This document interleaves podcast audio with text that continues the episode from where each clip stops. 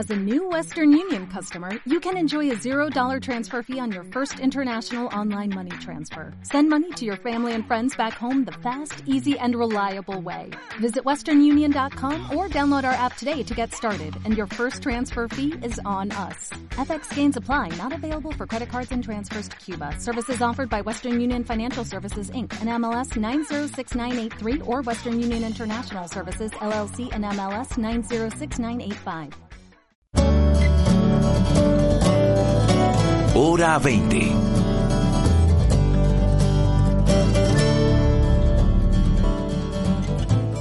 Siete de la noche, 46 minutos. Bienvenidos esta noche en hora 20, un debate para analizar a fondo el papel del centro político de cara a las elecciones del 2022, la manera como los extremos rechazan una opción de centro, las disidencias de algunos políticos y la manera como una opción distinta a los extremos podría ser clave teniendo en cuenta el nivel de polarización del país. También daremos una mirada al lamentable hecho, a la lamentable nueva ola de violencia que se mantiene, más de 15 muertos en varias masacres este fin de semana y del ya conocido discurso del gobierno nacional frente a este tema.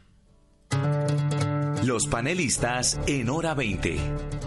Está con nosotros Rodrigo Pombo, abogado, profesor universitario. Rodrigo, gracias por acompañarnos. Buenas noches. Qué dicha estar con ustedes esta noche, así sea por teléfono. Mil y mil gracias por la invitación. Nos hace falta vernos, pero pronto nos vamos a ver. Catalina Botero, decana de la Facultad de Derecho de la Universidad de los Andes. Catalina, gracias por acompañarnos. Terminó usted ya su periodo en la universidad. With lucky landslots, you can get lucky just about anywhere. Dearly beloved, we are gathered here today to. Has anyone seen the bride and groom? Sorry, sorry, we're here. We were getting lucky in the limo and we lost track of time. No, Lucky Land Casino, with cash prizes that add up quicker than a guest registry. In that case, I pronounce you lucky. Play for free at LuckyLandSlots.com. Daily bonuses are waiting. No purchase necessary. Void where prohibited by law. 18 plus. Terms and conditions apply. See website for details. Lucky Land Casino, asking people what's the weirdest place you've gotten lucky? Lucky? In line at the deli, I guess? Aha, in my dentist's office. More than once, actually. Do I have to say? Yes, you do. In the car before my kids' PTA meeting. Really? Yes. Excuse me, what's the weirdest place you've gotten lucky? I never win and tell. Well, there you have it. You can get lucky anywhere playing at LuckyLandSlots.com. Play for free right now. Are you feeling lucky? No purchase necessary. Void where prohibited by law. 18 plus. Terms and conditions apply. See website for details. No, señora. Termino el uh, 30 de enero del año entrante. Y muchas gracias por la invitación. Estoy muy contenta de estar aquí y es verdad que hace falta vernos. Gracias, Cata. También con nosotros Juanita Guberto, representante de la Cámara. Muy buenas noches, Juanita. Diana, muy buenas noches. Muchas gracias por esta invitación. Un saludo a todos los colegas del panel y a toda la audiencia esta noche. Luis Felipe Nao, exministro de Vivienda, abogado, buenas noches.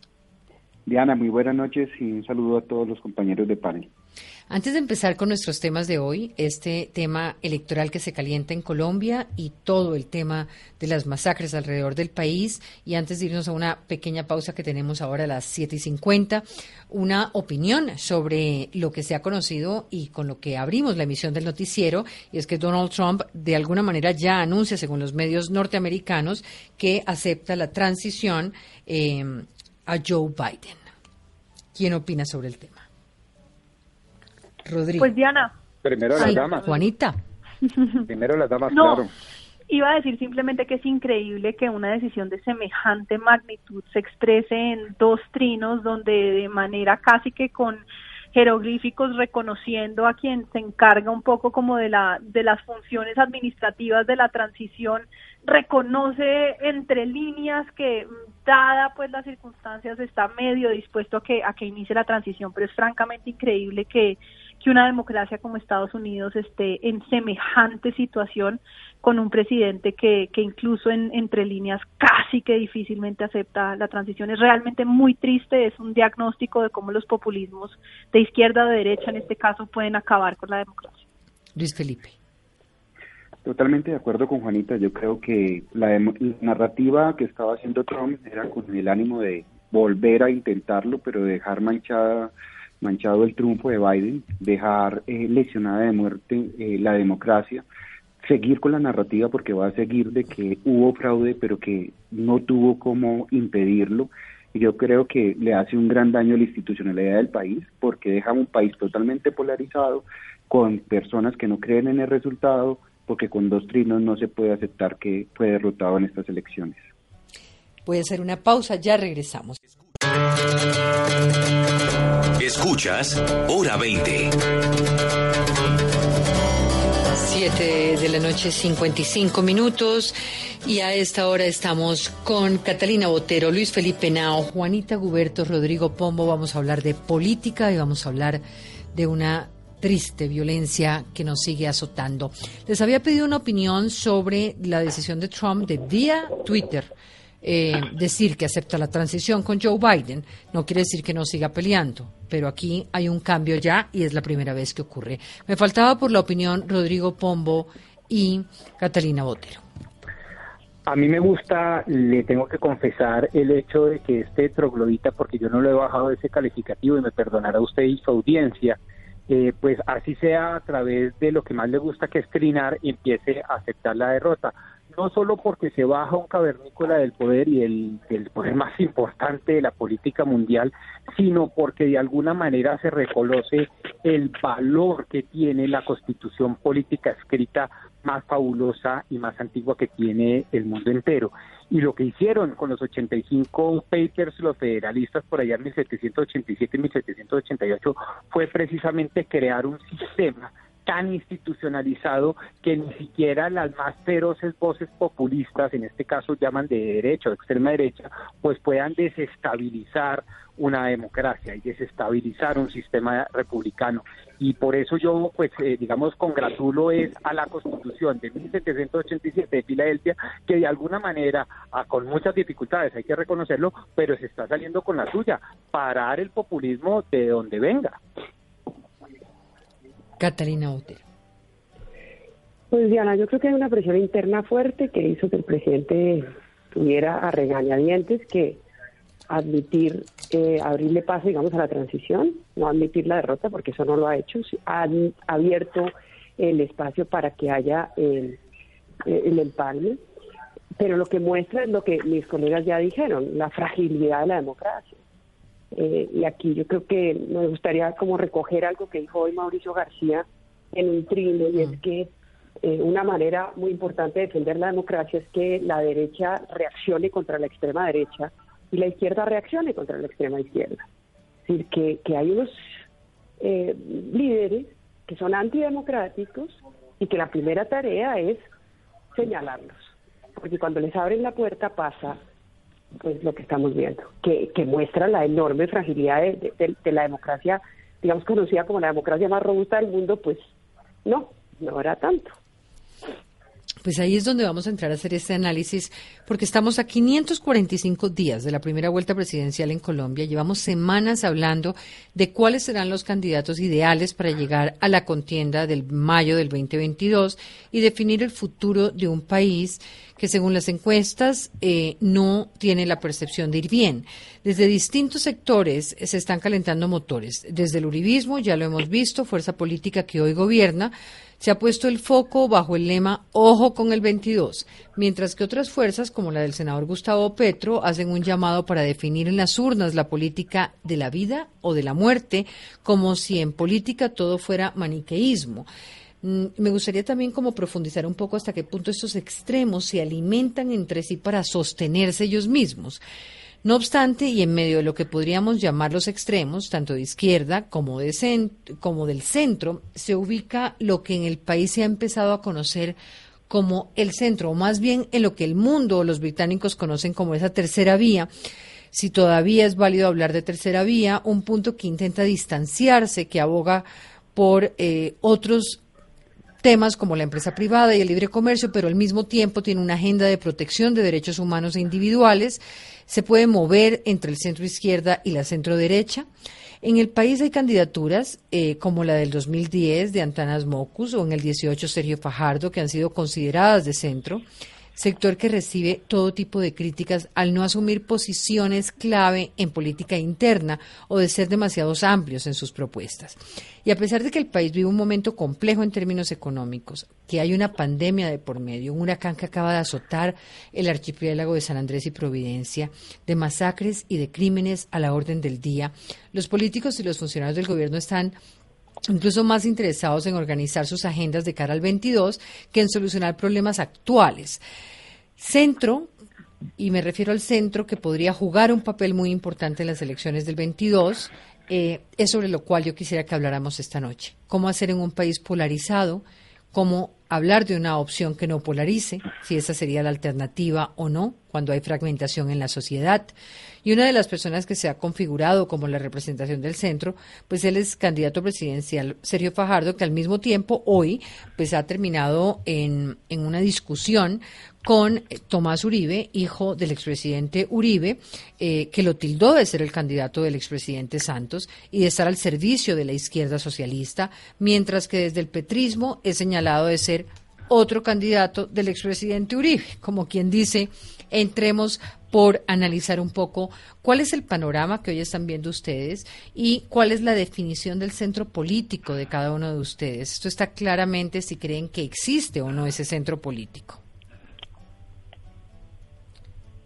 Juanita, arranque usted que además anunció que ya no estará en el Congreso y se dedicará a la política electoral también.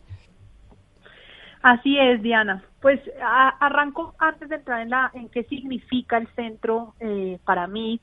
Arranco un poco por, por tu última pregunta y es un poco ese, ese panorama. Yo realmente creo que el país eh, está falto de, de liderazgo desde el gobierno, de rumbo, de capacidad de demostrar experiencia para gobernar, más allá de las diferencias ideológicas o no con, con este gobierno, pues creo que por un lado nos vamos a enfrentar a un escenario de recrudecimiento de la violencia, lo hablaremos ahora más adelante, pero las cifras de incremento de homicidios a nivel territorial, de confinamientos, de desplazamientos, de homicidios de líderes, pues muestran un panorama realmente muy grave en términos de recrudecimiento de violencia y por el otro, pues eh, post-COVID nos vamos a enfrentar a un panorama económico muy difícil ya de unas tasas crecientes de desempleo, particularmente de, desempleo juvenil y de desempleo de mujeres y ese es el, el, panorama al cual nos vamos a tener que enfrentar durante la campaña y por supuesto quien llegue a gobernar.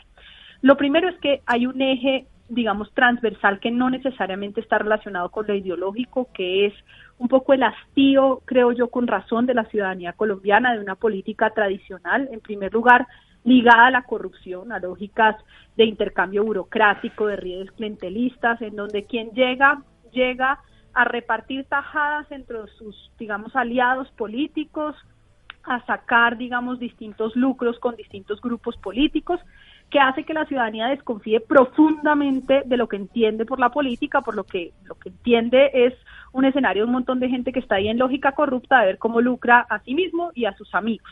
Y ahí, digamos, yo creo que hay un componente menos ideológico y más de, de que hoy, y ese además ha sido el caldo de cultivo perfecto para, para populistas, volviendo al tema de Estados Unidos, pero también al tema de Venezuela, pues eh, Colombia demanda, y creo que la ciudadanía demanda, incluso antes que ideologías, política limpia, seria, de gente que se la juegue transparente por hacer un ejercicio político y no simplemente los políticos de siempre en lógica de su propio interés privado y el de sus aliados políticos.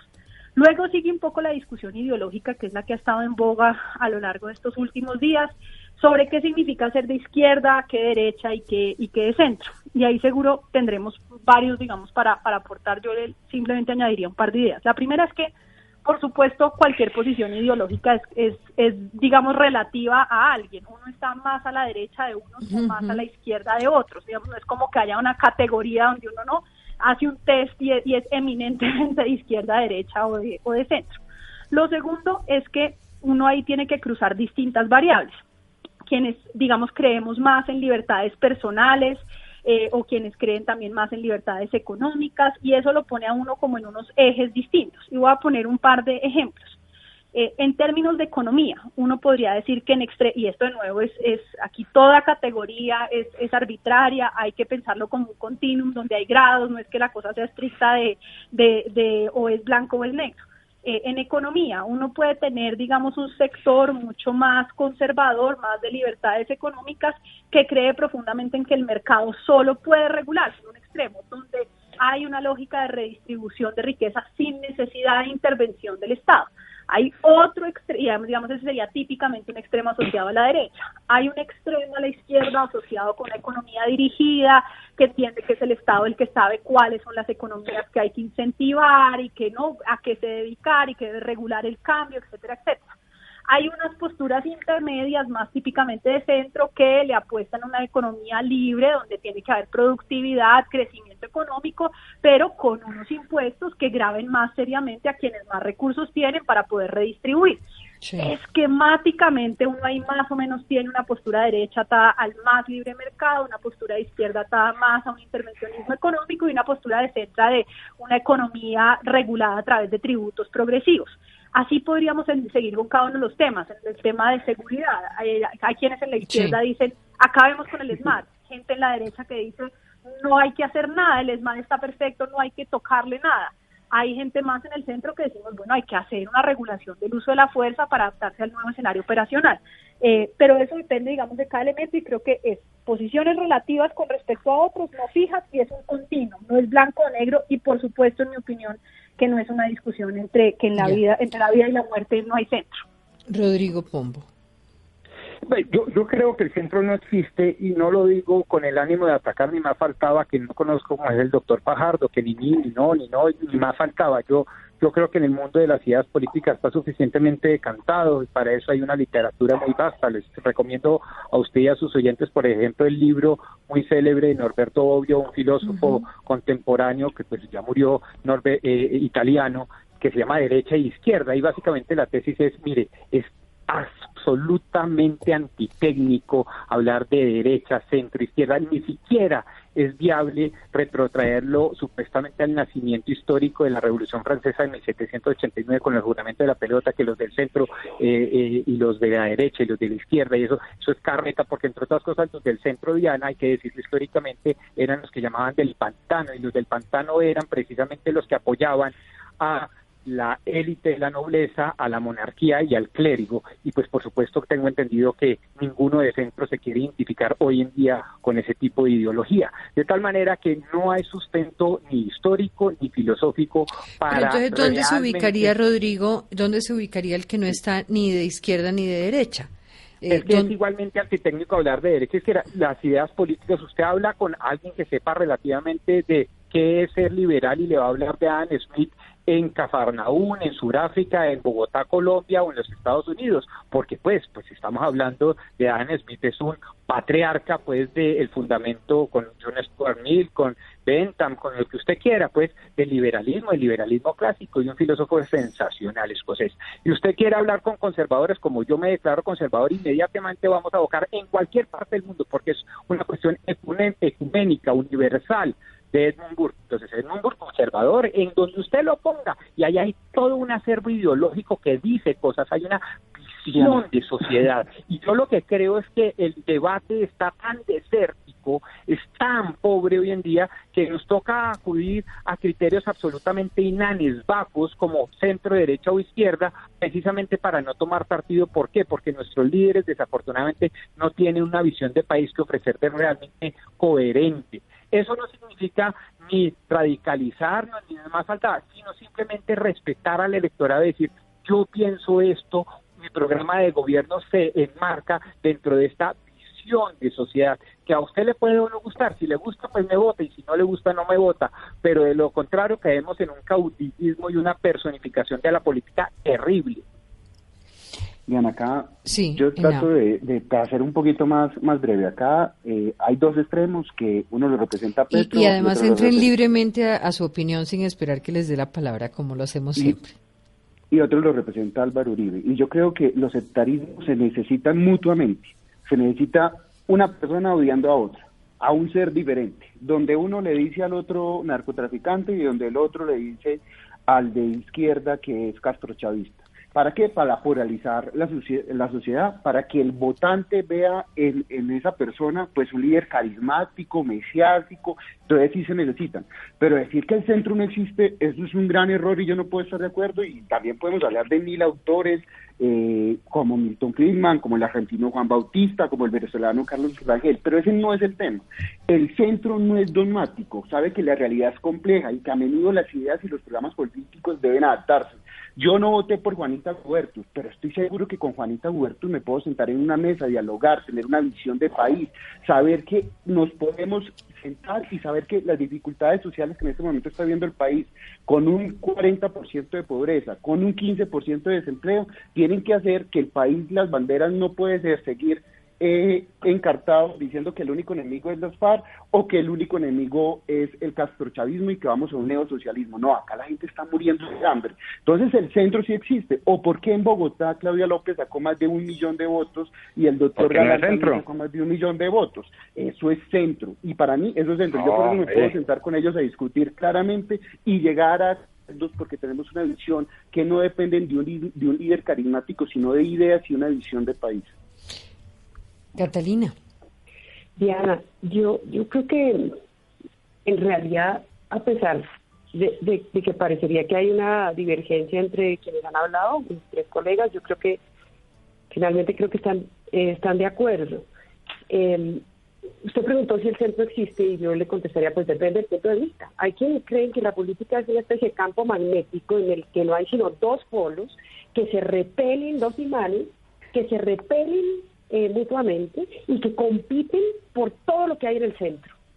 Y no, y no es posible que usted no esté en uno de los dos polos, digamos. Eh, eso lo creían genuinamente personas que defendían las dictaduras en el Cono Sur, en la Unión Soviética, en Cuba. Eso, genuinamente hay gente que cree eso. Ahora, hay otros que creemos otras cosas. Eh, y, y, creemos que en realidad el espectro político es muy amplio, hay un montón de grises y de matices hay una extrema derecha criminal paramilitar, por ejemplo, en Colombia. Hay otra derecha que también es extrema, que no cree en los derechos de las, de las minorías, pero que no es criminal.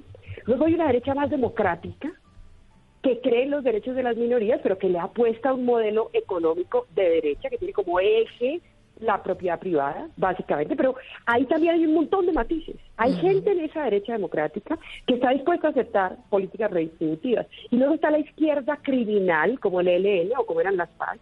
Luego hay una izquierda que no es criminal, que no está en la ilegalidad, que no conecta con la ilegalidad, pero que es autoritaria, que le parece bien lo que pasó en Venezuela, que cree que está bien que en Venezuela haya presos políticos y que está bien que en Venezuela haya represión y que le parece que Cuba es un modelo. Luego hay una izquierda profundamente democrática, que está dispuesta a jugársela por el Estado de Derecho, pero que cree en políticas redistributivas en ese eje que planteaba Juanita entre libertad e igualdad. Entonces, y ahí en esa izquierda democrática hay un montón de matices. Ahora, que uno se ubique ahí, y yo lo ubico ahí, no significa que a uno le gusten las personas que los partidos políticos propongan para liderar esa, eso es otra cosa. Sí. Uno puede estar que ese ya es otro tema. ideológico, Claro, pero no puedo estar de acuerdo con una persona de izquierda, por ejemplo, puede estar de acuerdo con Gustavo Petro, eso es perfectamente legítimo. No para los que creen que hay solo dos polos y que además los polos ideológicos se identifican con personas y las personas pues son imprescindibles, etcétera. Entonces yo sí creo que esas distinciones son fundamentales, ese continuum del que hablaba Juanita, para poder rescatar una discusión inteligente con matices, y, no caer en una polarización que yo creo que le hace mucho daño a la conversación política, a la deliberación pública y a la democracia. Ahora, dentro de esta conversación política, eh, que además se está dando de alguna manera también desde los medios de comunicación, me pregunto si dentro de ese espectro, eh, para, digamos, hacerle la pregunta a Rodrigo, si no estamos hablando de, que si en su opinión el centro no es escrito, podríamos hablar de opciones alternativas a la derecha o a la izquierda. ¿Ven ustedes? Judy was boring. Hello. Then Judy discovered chumbacasino.com. It's my little escape. Now Judy's the life of the party. Oh baby, mama's bringing home the bacon. Whoa, take it easy Judy. The Chumba life is for everybody. So go to ChumbaCasino.com and play over 100 casino style games. Join today and play for free for your chance to redeem some serious prizes. ChumbaCasino.com. No purchase necessary. Void where prohibited by law. 18 plus terms and conditions apply. See website for details. En el escenario hoy, eh, por fuera de los extremos, una alterna alternativas, pueden ponerle nombres a esas figuras alternativas que se separan de los extremos en Colombia hoy? Sí, sí, muchos, y yo creo que somos la mayoría y los invitados de hoy creo que somos una que reflejo, pero no es un reflejo excepcional, sino, insisto, somos la generalización. Y básicamente nos la estamos jugando por por un Estado de Derecho, claro, y un Estado de Derecho en donde hay que escoger tres vías preponderantes, pues si nos jugamos más por las libertades, las libertades individuales, eso lo llamamos liberales, otros que se la juegan más por una igualdad, y no cualquier igualdad, no igualdad de oportunidades, sino igualdad material ante la vida, como decía Gaitán, pues esos son más socialdemócratas, más, eh, ustedes llamarían de izquierda, izquierda, eh, seguramente democrática, izquierda, eh, yo digo simplemente socialdemócratas porque me parece más técnico, y otros que creemos que el orden es la vía para llegar a la libertad y la igualdad y nos de, autodenominamos conservadores. Y yo creo que todos tienen que aportar. Por ejemplo, yo sí creo que el más débil sea un partido conservador, eh, y no es mi partido, yo soy conservador doctrinario, usted bien me conoce, eh, eh, pues es más triste la fortaleza de nuestra democracia. O sea, lo que podría ser, y creo que lo dijo la decana Catalina Botero con total lucidez, entre más conservatismo democrático fuerte, inteligente, lúcido, pegado a las formas, pegado al Estado de Derecho, pues obviamente hay menos radicales populistas de derecha, así de fácil. Eh, yo creo que hay personas como Juan Carlos Echeverri, por tan solo nombrar un ejemplo, o el doctor Luis Alberto Moreno, pues son personas que uno podría sacar a la palestra diciendo, mire, hay unos conservadores, hay unos conservadores que pues se la juegan con una economía social de mercado, que se la juegan bajo el principio de autoridad, que se la juegan sin duda ninguna por el Estado de Derecho, la atribución de poderes eminentemente republicanas, etcétera, etcétera. Claro que sí, le respondo con total contundencia y con total tranquilidad. No es la excepción, pues no se vayan a pensar ustedes, queridos oyentes, que es algo utópico, inalcanzable por allá. ¿Será alguien bueno que pueda contrarrestar pues a los fanáticos? Por supuesto que sí, y es más, somos la mayoría. Claro, y la pregunta viene porque eh, lo interesante que planteo en este debate, que quiero plantear en este debate es qué papel van a jugar esas, esas opciones alternativas en las próximas elecciones. Y lo pregunto porque hace poco un estudio de la Facultad de Ingeniería de la Universidad de los Andes apuntaba que los votantes radicales podrían definir la elección del 2022. Juanita. Sí, pero Catar, Rodrigo, todos. No, doctora Catalina, siga, doctora Catalina, yo ya hablé, me más faltaba. Pues eh, el problema es que los votantes radicales, que yo creo que son alrededor del 30% en un sector y el 30% en el otro, eh, jalan para un lado y entonces la gente que podría tener una opción no radical, entonces a uno le preguntan en Twitter, ¿pero qué significa radical? Pues radical significa que uno simplemente cuestiona todas las formas de ilegalidad, por ejemplo, en la derecha, todas las formas de ilegalidad, como decía ahorita Pomo, yo estoy de acuerdo con él. Eh, o eh, pues la izquierda pues que defiende ciertos derechos liberales y que cree en la libertad de expresión y que está de acuerdo con que los periodistas hagan preguntas incómodas y que por eso no los va a estigmatizar y que no cree que el Estado de controlar todos los medios de producción pues porque eso ha fracasado en la historia. Entonces, sí, hay unas opciones intermedias, pero el problema es que si se radicalizan, terminan definiendo la elección. no ganó Duque porque la gente estuviera de acuerdo con el que dijo Uribe, ganó Duque porque mucha gente votó en contra de Gustavo Petro. Entonces, la, la radicalización lo que hace es que pues no se puedan no puedan surgir esas opciones que permitan que todo el mundo converse y que todo el mundo quepa. Diana, yo creo que los radicales en todo, en todo, en, todo proceso van a definir, por lo que acabo de decir eh, Catalina, es que yo mucha gente votó por Duque porque nunca votaría por Petro y se lo digo yo en las siguientes elecciones si Petro pasa la segunda vuelta yo nunca votaría por Petro entonces votaré por la Pero entonces todos me están contestando que no hay una opción alternativa no, si hay por fuera de, no, no, no, a excepción de Rodrigo, a, excepción de Rodrigo Pombo que sí planteó unas opciones alternativas y habló de Echeverri y habló de Moreno, incluso desde las alternativas de un conservadurismo distinto. Pues, hay opciones alternativas. Yo creo que se viene una consulta muy amplia donde van a haber muchos nombres. Una persona como lo decía Juanita en una entrevista que le escuché, como Alejandro Gaviria, que muchas personas los uniría porque tiene es un estadista, porque conoce eh, y, es un intelectual, conoce el Estado, ha sido exitoso en los cargos públicos. Claro que existen muchas alternativas que van a salir a flote. Eh, va a salir Juan Manuel Galán, va a salir una, van a salir más de 20 nombres en una gran consulta. Porque ya salieron 48 en la última encuesta. Exacto. Entonces, alternativas se van a hacer, pero yo creo que el centro va a pasar a la segunda vuelta con uno de los de los eh, radicales.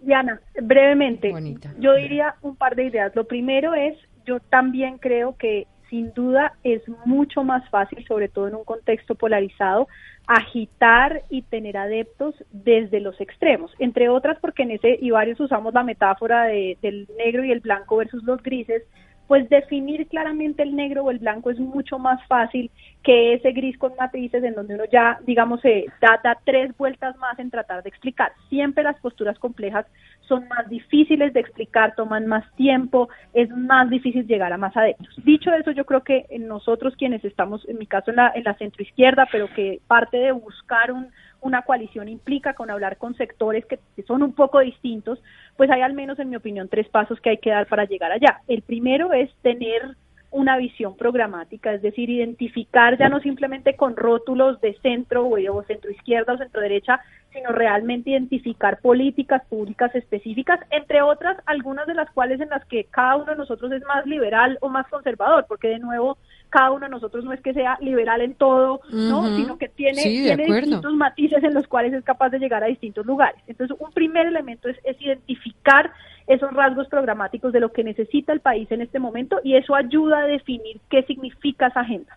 Lo segundo es establecer el procedimiento, porque, porque esto se daña en el procedimiento. En mi opinión, quienes eh, participamos y apoyamos la campaña de Sergio Fajardo en 2018, pues cometimos un grave error y es que si hubiéramos sido unidos entre la campaña de Fajardo y de la calle, llegábamos nosotros a la segunda vuelta y yo realmente tengo la convicción de que habríamos derretado en su momento la candidatura de Duque. Entonces, generar un procedimiento que cada vez hay más conciencia de muchas personas que antes no estaban apoyando una consulta, que hoy apoyan una consulta interpartidistas, interfirmas, en marzo de 2021 con varios, de, perdón, marzo de 2022 con varios de los candidatos que aquí se han dicho, con Sergio Fajardo, con Humberto de la Calle, con Ángela María Robledo, ojalá contraer a gente nueva como Alejandro Gaviria, con candidatos maravillosos que hay en el verde como Iván Marulanda, entre otros, y poder hacer una, una buena consulta interpartidista interfirmas. Y por supuesto lo siguiente es que uno para poder unir necesita un candidato o candidata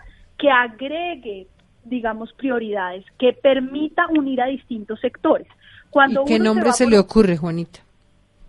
A mí me gusta mucho Sergio Fajardo, a mí me gusta mucho Alejandro Gaviria, eh, a mí me gusta la combinación de fórmulas con una mujer como Angelia María Robledo, que trae a sectores un poco más a la izquierda, pero que es una mujer que se ha distanciado de las posiciones autoritarias de una persona como Gustavo Petro. Eh, hay, hay gente y yo lo que creo es que necesitamos programa, procedimiento y candidatura que agregue distintos sectores y que no, no divida, sino que al revés recoja distintos sectores.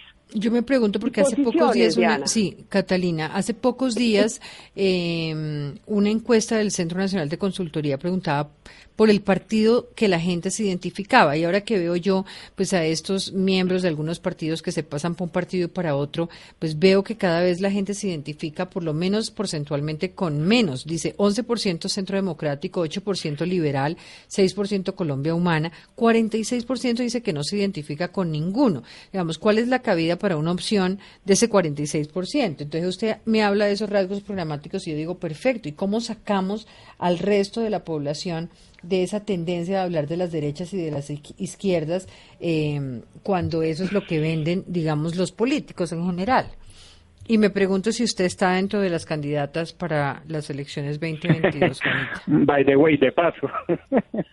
no, Diana, no. Lo, ante todo, lo primero es que yo creo que la gente no, el ciudadano, en mi opinión, del, digamos, el que nos está escuchando, la ciudadana, no está pensando necesariamente en su vida diaria en derecha, izquierda o centro, está pensando en necesidades. Sí, yo por eso creo que son los políticos los que piensan eso, pero le van llevando ese mensaje a esa ciudadanía que quiere realmente la satisfacción de las necesidades desde, desde los liderazgos políticos y desde los liderazgos políticos que hablen de programas que identifiquen claro. las políticas públicas desde lo programático, pero es que el mensaje Así que es. se lleva y que al final triunfa no es ese, o no ha sido ese. No ha No, sido no, es- ese, Diana, pero yo creo que, eh, perdón, y no, no, no monopolizo ahí más. Simplemente yo sí creo que ante las demandas que hay de gente que está sufriendo la inseguridad territorial, de gente que está sufriendo el desempleo, particularmente de mujeres y de jóvenes, de gente que está viendo cómo incrementa la pobreza, particularmente la ruralidad, la gente está buscando soluciones a esos problemas. Eh, Catalina quería hablar. Sí, yo, cuando usted preguntaba por nombres, yo pensaba eh, justamente lo que estaba diciendo Juanita, yo creo que necesitamos es programas y posiciones claras. A veces, yo no sé si Sergio Fajardo no da sus posiciones porque no las tiene o porque es una estrategia de no darlas para no caer en la, en discusión, digamos, más estrategia 20 polarizada. En realidad, no sé, eh, eh, eh, no sé, no sé, no sé qué creer, pero a mí sí me gustaría Sí, un yo candidato o una porque si candidata. uno, si uno tiene una estrategia y la puede sostener en dos elecciones seguidas, pues berraco, ¿no? De acuerdo, un poquito de pero acuerdo, dos elecciones que ha perdido, digamos. Pero bueno, digamos, es cierto que a la tercera va la vencida Y muchas veces, pero yo, a ve- yo no entiendo a veces las posiciones de Sergio y, y otra vez, ser de centro izquierda o de centro derecha no significa no tener posiciones. Significa tener posiciones que a veces cuesta más de una sílaba explicar, que no es simplemente sí o no. Pero, pero, pero yo creo que de pronto hay que bajar un poquito más el tablero. O hay que Yo- pedirle a Sergio que sea mucho más claro en ciertas posiciones, en ciertos temas, que yo creo que es importante Pero, ver. pero, Juanita Catalina, algunos, pero la no- seguridad. Pero, pero no, no solo no solo a, a Sergio, hoy leía un trino de eh, Juan Manuel Galán que si tengo entendido se quiere escribir como en ese mismo bulto eh, y la verdad dijo, ser de centro es esto. Y realmente creo que esa definición le aplica a cualquiera, a un buen liberal, a un buen conservador, a un buen demócrata cristiano, a un buen socialdemócrata, al que se le ponga enfrente. Yo creo que el diagnóstico tampoco es difícil de hacer, la verdad. Eh, en Colombia más o menos está diagnosticado y uno podría llegar fácilmente a grandes acuerdos. El tema es la solución. Y les voy a poner dos ejemplos en donde la doctrina política pesa enormemente y en donde los de centro entonces empiezan a hacer agua. Por ejemplo, el tema tributario. Hay gente más eh, socialdemócrata que dice la manera para responder a estas dificultades económicas que nos ha dejado la pandemia es subir impuestos. Y nosotros los conservadores y los liberales decimos, no, todo lo contrario, hay que bajar impuestos, hay que simplificar el estatuto tributario, hay que hacerlo mucho más accesible a la gente y de esa manera formalizar. O por ejemplo, que me dicen ustedes el gran debate que se nos viene frente a la flexibilización o no flexibilización o formalización, como dice Fede Desarrollo, en temas laborales. Ahí hay un tema de altísimo calado doctrinario, ideológico, eso no es de programas políticos de cuatrenios, nada, es filosofía, es cosmovisión, es qué le vamos a ofrecer a la gente y cómo soñamos en eso. Y en eso me parece que eso llamado centro que se está tratando de armar, pues hace agua, con una gente maravillosa, eso sí, sin duda, es que eso no está en Uy, mis amigos están allá, pero ese no es el tema, el tema es cómo pensar para proponer una visión de sociedad. Pero Rodrigo, en ese, en ese ejemplo que acabas de poner, es que no puede ser simplemente el, el, el, el no, los extremos de subir impuestos para todos o bajar impuestos para todos. No, resulta que tenemos un sistema tributario primero supremamente regresivo, que le cobra más impuestos a la clase media con una cantidad de exenciones a los más altos ingresos. Primera reforma, eliminación de todas las exenciones que nos permita bajar la tasa en general, porque en la medida en la que eliminemos exenciones podemos Pero- captar más. Claro, Segundo, claro. simplificar el sistema que es Pero completamente ineficiente. Pero, pero mira, esa, la complejidad de lo que te estoy diciendo es, a los que son somos más, más ingresos, tenemos más ingresos, nos tienen que tener una tasa mucho más alta. A la clase media, a la que le clavan unos, unos, unos eh, impuestos altísimos, tiene que bajar. Eso solo funciona si eliminamos extensiones. Entonces es bastante más complejo que impuestos para todos o claro, pues, impuestos no, para no, todos. No una nos vamos a poner a sí. Juanita de ahorita de, a diseccionar Sí, el ya están en lo de las sí, políticas, ya pero nos lo que, metimos. el mensaje que yo estaba mandando creo que está tan absolutamente claro que tú lo respondiste. Y en esos dos puntos podemos estar totalmente de acuerdo. Lo que sí tenemos que decir es que eso obedece a una cosmovisión del país y no simplemente a unas necesidades de carpintería del momento. Ese es el punto. ¿Hay alguna, ya Juanita dijo cuál fue para ella, pero para ustedes, para los otros, ¿hay alguna lección de las elecciones de 2018 sobre la manera como se mueve el centro democrático eh, y, y cómo se mueve el centro político hoy? ¿Qué se debe repetir? ¿Qué se debe evitar? Eh, Diana, yo creo que empezando por la carpintería, lo que demostró las elecciones pasadas es que todos van a hacer consulta. ¿Por qué? Porque los candidatos de la, de la elección pasada que hicieron consulta lograron captar la atención y polarizar eh, de inmediato a todos los electores. Ahora, llegamos cuatro años después de nuevo sin reforma electoral, ¿no? De acuerdo, que por una de las promesas, sin reforma a la justicia y sin muchas reformas, que yo creo que eso va a ser un tema muy duro para el candidato del Centro Democrático, porque como lo decía Juanita, va a cargar con una desfavorabilidad muy grande eh, frente a las siguientes elecciones. Entonces, lo primero, tiene que haber, van a haber consultas y van a haber varias consultas. Eh, lo segundo, pues tienen que haber acuerdos después de esas consultas. Lo que dice Juanita es totalmente cierto. Nos enseñó que irse solo hasta el final es imposible y que en esos acuerdos pues no se puede ser dogmático. Se tiene que saber que vamos a afrontar una realidad compleja, una realidad de 40% de la pobreza más la pobreza extrema, o sea, estamos llegando al 50%, una realidad del 15% del desempleo, una realidad que tiene exigencias tributarias, una realidad de un, sector diciendo que hay que acabar la JEP cuando hay otro sector que dice que es la columna vertebral para poder seguir adelante y, y no abandonar todo el proceso de paz. Entonces no podemos ser sectarios y saber que van a haber programas políticos y que los diferentes actores deben adaptarse a ellos si quieren tener éxito o si no, se va a fracasar de nuevo en las elecciones del 2022. Voy a hacer una pausa, ya regresamos. Diana Calderón, en hora 20 de Caracol Radio. 8 de la noche, 32 minutos. Y si les parece, eh, pasamos, aunque no sé si me falta alguno, por la conclusión, el aprendizaje y lo que debe repetirse o no repetirse, podemos pasar ya al fin de semana de horror que vivió el país el fin de semana. Entramos entonces, nos vamos a esta nueva ola de masacres que volvió a golpear a los departamentos de Antioquia, Atlántico y Cauca, dejando un total de 18 personas asesinadas. En el primero fueron 10 en el municipio de Betania, en Argelia, Cauca. Fueron asesinadas 5 personas y en Soledad, Atlántico, 3. 77 eh, las masacres en lo corrido del año, los cuales han dejado unas 309 personas asesinadas. Eh, por ahora se conoce solo de la captura de alias Brian, miembro de la guerrilla del ELN y presuntamente uno de los perpetradores de la masacre. Hacia mediodía, cuando hicimos el noticiero de mediodía, los periodistas del servicio informativo empezamos a buscar eh, exactamente qué respondió el ministro de Defensa el o el ministro de su Interior en su momento, o el gobernador o el alcalde del lugar donde ocurría la masacre. Y nos hemos encontrado, y lo pusimos de relieve porque me parecía muy importante, ver cómo la respuesta es la misma. La culpa es del narcoterrorismo.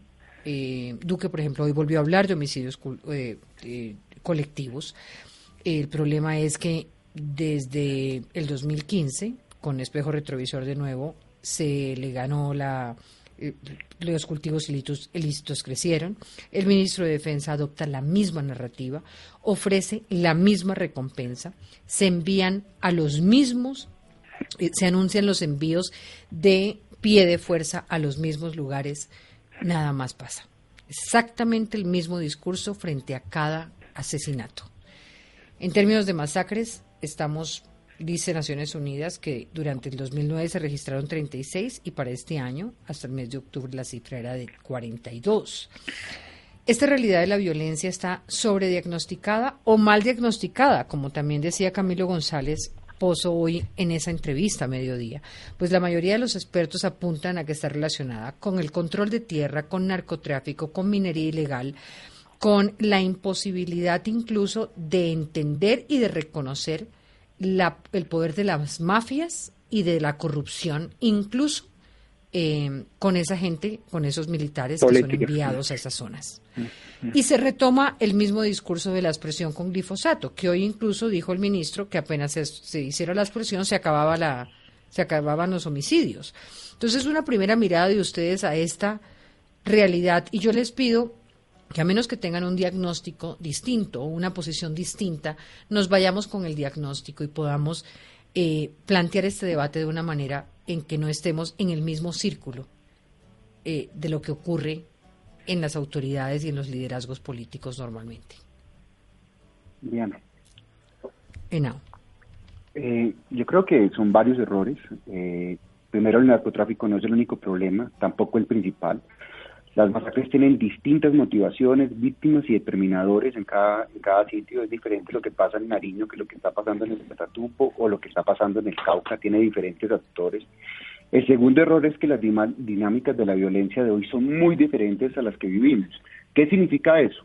Que cuando decimos que todo es narcotráfico, eh, creemos que existe un órgano eh, que toma decisiones uniformes y que empieza a dar órdenes, como identificábamos la guerra contra Pablo Escobar o como identificábamos la guerra contra las FARC. Hoy cada sector y cada, y cada eh, departamento tiene diferentes dinámicas. Y acá, viendo de la mano con, con, mi amigo Pombo, que es muy conservador, y, uno, y una vez terminado el libro de Costaín, decía Álvaro Gómez que lo que pasa es que tenemos eh, más territorio que Estado. Y el problema es que no tenemos Estado, y ese es el, tercer error, no tenemos Estado en los territorios. Y la violencia del 2013 y del 2016, y la del 2001 y la del 2004 es diferente.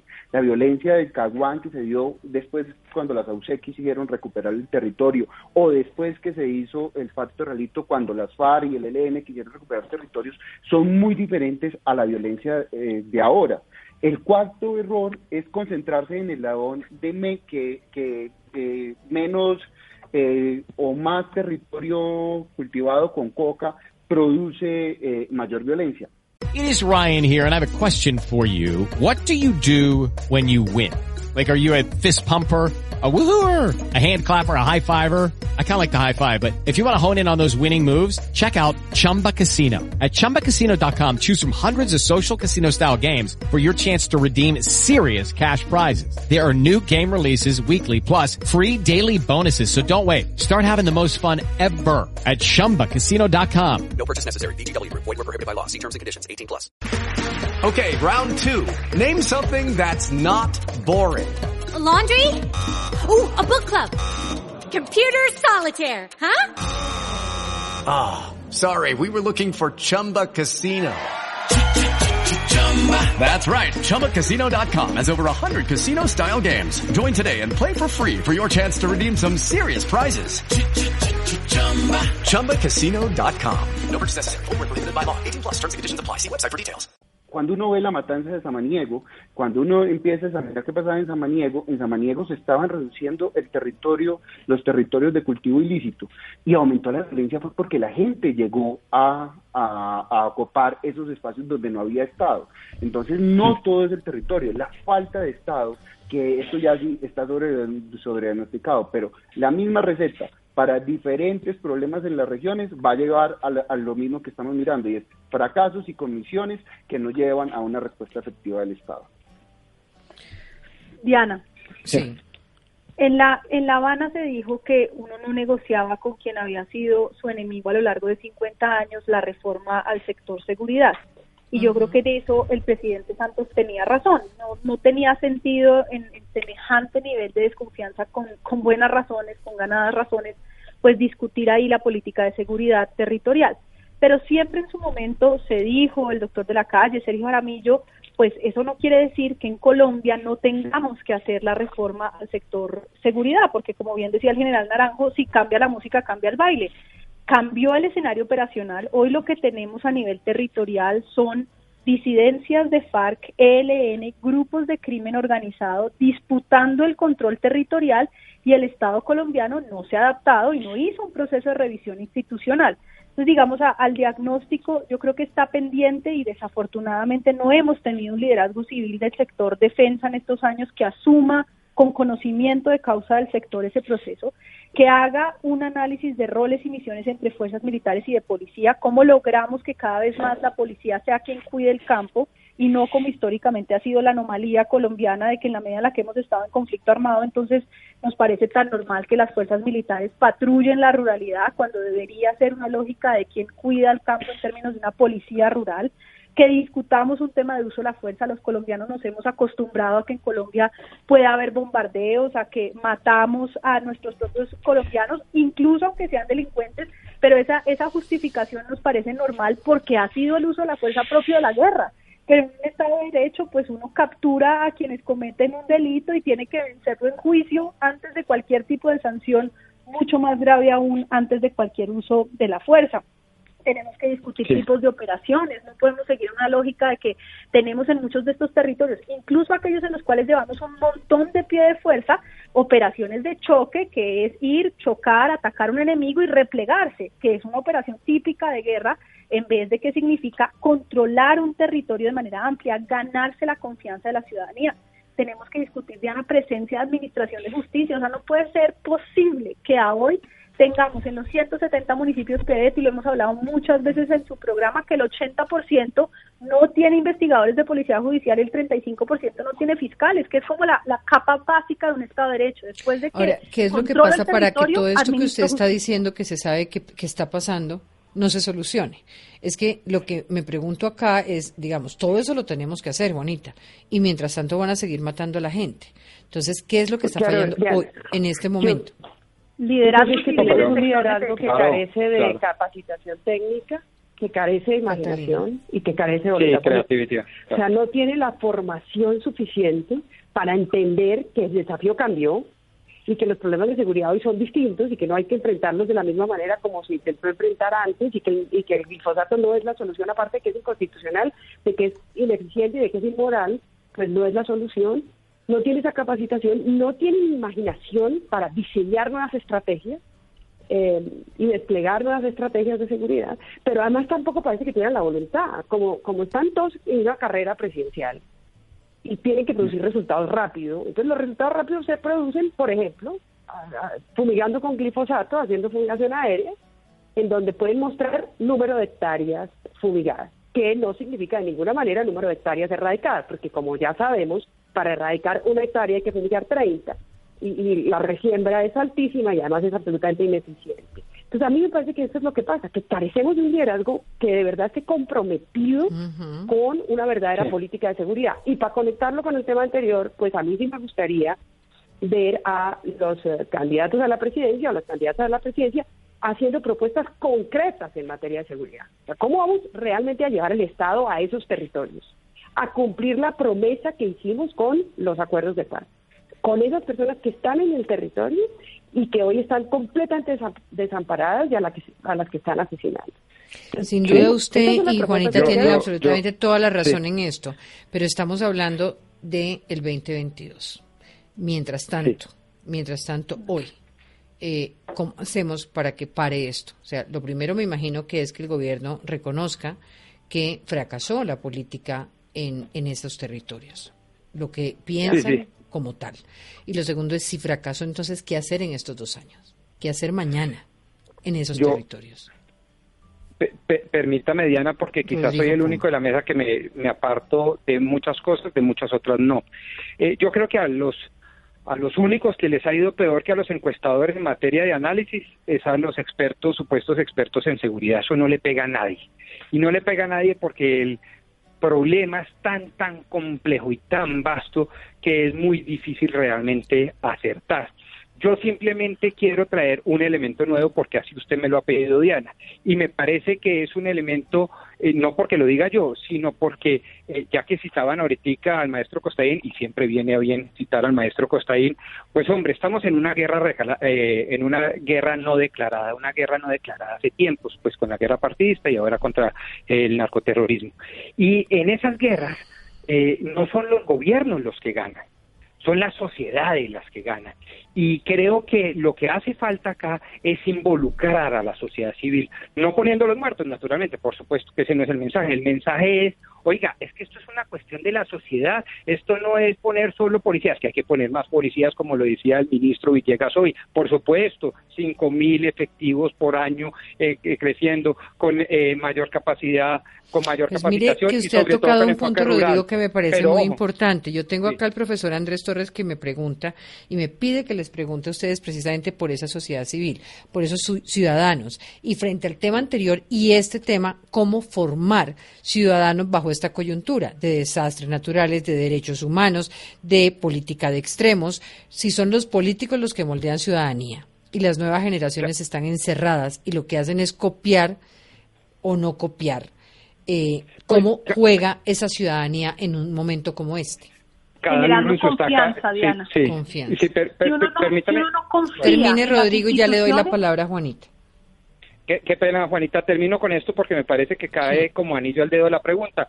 Yo, eh, cada loro en su estaca. Yo me la juego por una que eh, no le gusta a mucha gente, pero cuando la gente dice hay que generar más Estado, más presencia del Estado en las regiones, ¿eso qué significa? Para mí significa sobre todo poner las condiciones básicas para que haya mercado, para que haya oportunidades de empleo, para que la gente se formalice y tenga alternativas de subsistencia lícitas. Ese es el tema. Y eso no lo da el Estado a través de políticas redistributivas, eso lo da el Estado a través de un marco de referencia de seguridad.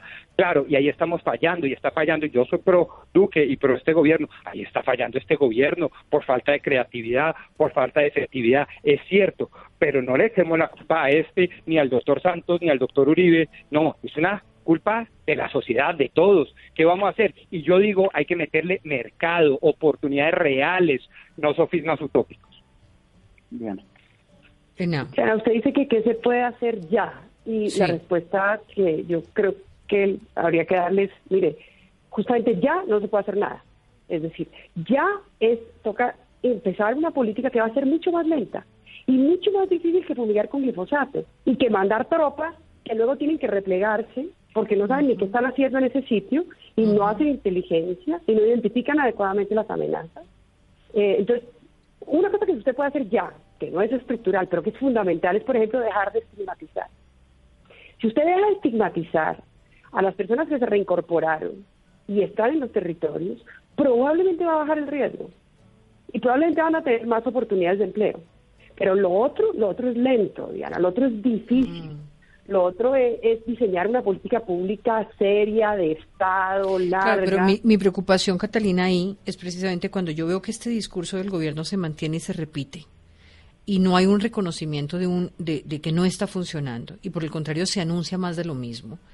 Eh, me pregunto cuántos muertos más eh, Claro. vamos a, a tener antes de que se logre hacer esa política. Diana, Por eso mucho muchos más. salimos a las calles a protestar. Y Mm. por eso Diana, eh, yo creo en el, Cristina. en el derecho a la protesta. Y Sí. por eso hay que dejar de estigmatizar a la protesta, porque es la manera como le decimos al gobierno, señor gobierno, creemos que usted se está equivocando.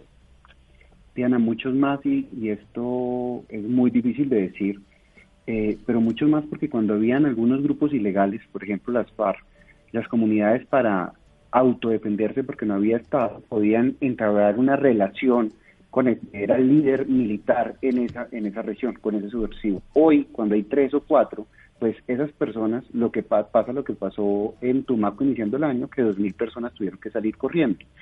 Entonces, eh, ante la ausencia de Estado van a haber muchas más muertes. Y yo veo que, como usted dice, hay dos errores que uno, que uno dice que son lamentables. Y como lo, lo decía Catalina, acá nosotros nos estamos enfocando en, da- en tener una guerra contra los cultivadores. Y, por ejemplo, se ha disminuido en un 28% la, las capturas contra personas que sí manejan todos los recursos de, de, estas de estas rentas ilegales. Hubo un descenso del 28% en las capturas de personas vinculadas a organizaciones criminales. O sea, le estamos dando al más desfavorecido, al campesino que vive de ese cultivo y no estamos llegando al que se está lucrando. Entonces hemos, hemos disminuido las capturas. No estamos priorizando los programas de sustitución de cultivos que son más sostenibles. Entonces, lo que estamos dejando es, aparte de lo social, generando una carga mayor para las personas que se convierten víctimas en esas regiones y el Estado no está llevando una solución real. Sí. Pues me. Sí, sin duda la hacer interdicción es una política mucho más efectiva, pero no da votos, porque se demora, porque es lenta, porque necesita Así es. inteligencia. Bueno, parte de, la pregunta es de reconocer defender a las regiones y la gente y la vida de la gente o tener votos. Porque si, si quieren defender a la gente, las regiones y la vida de la gente, pues tienen que hacer interdicción. Como decía Nao, es muchísimo más efectivo y ahí le duele a los carteles. A los carteles les duele que les quiten la plata. No que... Pero lo, lo mínimo, lo mínimo, Cata, sería que al menos este gobierno fuera capaz de reconocer que tiene que cambiar su liderazgo civil en el sector defensa e iniciar un proceso serio de transformación, que no va a ser de un día para otro, pero la mínima acción sería reconocer que tienen un problema gravísimo de seguridad, que ni siquiera en materia de seguridad están pudiendo dar resultados. Si no cambian ese liderazgo, no hay nada que hacer. No, no, pero, de nuevo, de nuevo, perdónenme, y ahí sí me toca sacarlo godo. Eh, de acuerdo, el culpable, eh, uno de los culpables, quizás eh, pongámosle el título protagónico de la novela, es el gobierno, pero el único, el que tiene que decir, oiga, nos está quedando grande, el que, que tiene que salir a decir, oiga, ¿usted cree que tiene, tiene posibilidad, Rodrigo, un ministro de defensa como Carlos Holmes Trujillo después de lo que hemos escuchado? ¿No cree que, le está haciendo más daño que bien al gobierno? Mire, mire, yo, yo que no conozco, eh, bueno, lo conocí en la campaña del no en el año 2014 y 16, eh, pero yo no, pues conozco al ministro. Lo que sí puedo decir es que he hablado con altas fuertes del ministerio y creo que el diagnóstico es parcialmente acertado. Uno, me parece que ellos han hablado de un problema muy complejo, multicausal. Dos, dentro de esas causas está sin duda el narcotráfico. Tres, un una causa casi que eficiente y distintiva de este conflicto a alguno otro en la mitad de este conflicto armado pavoroso que llevamos viviendo durante tantos años es precisamente el narcotráfico. Y al narcotráfico hay que meterle la muela. Ahora, que eso sea lo único que hay que hacer, evidentemente no. Que nos falta mayor creatividad, fui yo el primero que dije y secundé a la doctora Catalina Botero, pero tampoco echémosle a este gobierno entonces toda la culpa de un conflicto que data de, no sé, 1930, pues diciendo que esta cosa, entonces ya ahora sí, es el gobierno que tiene que flagelarse y decir me da culpa. No, tampoco. Me toca ir una pausa, ya regreso con ustedes. Escuchas Hora 20. Nos quedan pocos minutos, pero me gustaría un poco eh, volver eh, eh, este final para darle la oportunidad a cada uno de ustedes de un minuto en el que puedan expresar esto, por ejemplo, que para Juanita tiene que ver con la confianza y en lo político y en todo lo que es esta situación de violencia que estamos viviendo. Juanita. Diana, hemos vivido en este país grupos armados, narcotráfico, grupos de crimen organizado y sin embargo, después de dos gobiernos diferentes en gran medida, en otros con hilos conductores, veníamos en un proceso de reducción de los distintos indicadores de violencia, de homicidio, de secuestros. Dos periodos en una política concentrada en seguridad, con los costos muy graves en violaciones a los derechos humanos, pero con una decreción de eh, indicadores como el de homicidio, como el de secuestros. Dos periodos de gobiernos santos dedicados a un proceso de paz que siguieron bajando esos indicadores estamos teniendo un retroceso significativo en los indicadores de violencia.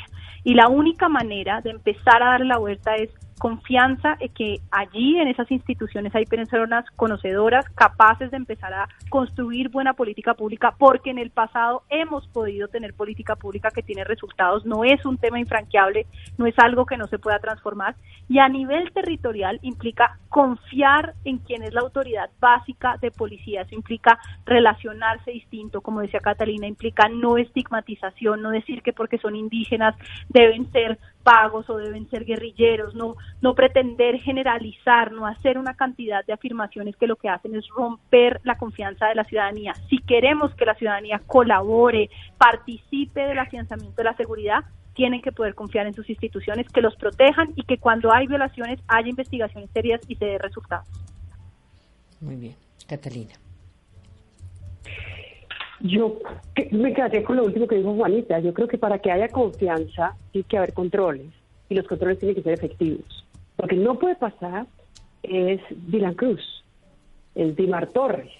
Lo que no puede pasar es que un periodista de investigación extraordinario que muestra la corrupción que hay en el ejército o la forma como el ejército perfila periodistas opositores sea a su turno objeto de amenaza. Eso es lo que no Estamos hablando de Ricardo Calderón estamos hablando del gran Ricardo Calderón, exactamente. A quien, bien vale la pena decir a través de estos micrófonos eh, que ojalá la FLIP, la CIP y todas las organizaciones defensoras de los derechos de, la libertad de expresión se unan para eh, alzar la voz en advertir la necesidad de protección que, tiene Ricardo Calderón en este país es que imagínense que un periodista que nos cuenta a todo el país el nivel de corrupción que se estaba produciendo en el ejército o de violaciones de derechos humanos, la adopción de políticas en contra de directrices de derechos humanos que dieron lugar a las ejecuciones extrajudiciales que se llaman falsos positivos, esa persona que denuncia todo eso hoy tiene que estar protegido porque adivinen quién lo está amenazando. Entonces, pues claro que eso no genera confianza. No es salir a defender a toda costa cualquier acto de arbitrariedad, es investigarlo, juzgarlo, sancionarlo y que la gente se sienta tranquila. Que cuando vea un policía o cuando vea un militar se acerque con tranquilidad a pedir protección y no que tenga miedo. Eso es lo que tenemos que reconstruir. ¿Y now? Godo. Yo creo que el, Estado debe asegurar la libertad, el orden público, el respeto a la ley y la igualdad de oportunidades y eso no está pasando en el país. Está aumentando eh, la pobreza, que yo creo que es lo más grave que puede tener un país porque empieza a erosionar todo el desarrollo de, de una generación. Está aumentando la pobreza y vamos a llegar al 50%. Tenemos un orden público volviendo a cifras del año 2004, donde en ese año tuvimos más de 262 personas que murieron en masacres, hoy ya tenemos más de 72 masacres tenemos que asegurar la libertad y, tenemos, y, no se está asegurando porque tenemos muchos municipios confinados. ¿Qué significa esto para el oyente? Municipios donde las personas no pueden salir de sus casas. ¿Por qué? Porque estos grupos al margen de la ley no lo, no lo dejan hacer. Y todavía existe todo lo que tiene que ver con la corrupción. Entonces, eh, lo único que se puede pensar es que el gobierno tiene que saber que le queda un año y medio y restablecer la confianza es trabajar en el territorio, empezar a sembrar así no recoja votos y así no vea eh, redimido esos frutos eh, eh, para sí mismo, sino que tiene que empezar en el país. Hay que empezar a llegar a las regiones porque la violencia se va a volver a desatar o ya se desató y va a ser muy difícil de controlar. Sensatas han sido las ideas de quienes me antecedieron, sin embargo pongo el tema de la estigmatización en la otra cara de la moneda, porque la estigmatización que es tan horrorosa no solo eh, le pertenece a una cosmovisión pues de las cosas. Eh, yo creo que eh, es muy grave seguir estigmatizando al policía que valientemente le pone el pecho a la turba violenta y a la no violenta es muy, muy preocupante y muy perjudicial seguir minando el principio de autoridad, el principio de autoridad republicano que, entre otras cosas, en los estados civilizados es el punto de encuentro de toda la sociedad. Y eso lo da la fuerza del orden, eso lo da la policía, las fuerzas militares, con todos los errores que ellos tengan. Sí, claro que tienen errores, que tenemos que reformarlos, pero por supuesto, pero siempre dándoles el voto de confianza ciudadano. Pero hemos llegado a un punto tal de hastío, de desconfianza, de estigmatización, de ataque sistemático, perverso a las fuerzas del orden, que entre el diablo y escoja Diana. Y eso es lo que está pasando. Acabamos con el principio de autoridad. Y cuando uno acaba en una sociedad con el principio de autoridad, que entre el diablo y escoja. Necesitamos recuperar lo básico, respetar a la autoridad. ¿Para qué? Para que nos defienda a todos. Muy bien, se nos acabó el tiempo. Tarde, tarde, pero gracias, gracias por estar con nosotros. Ya viene Steven Arce.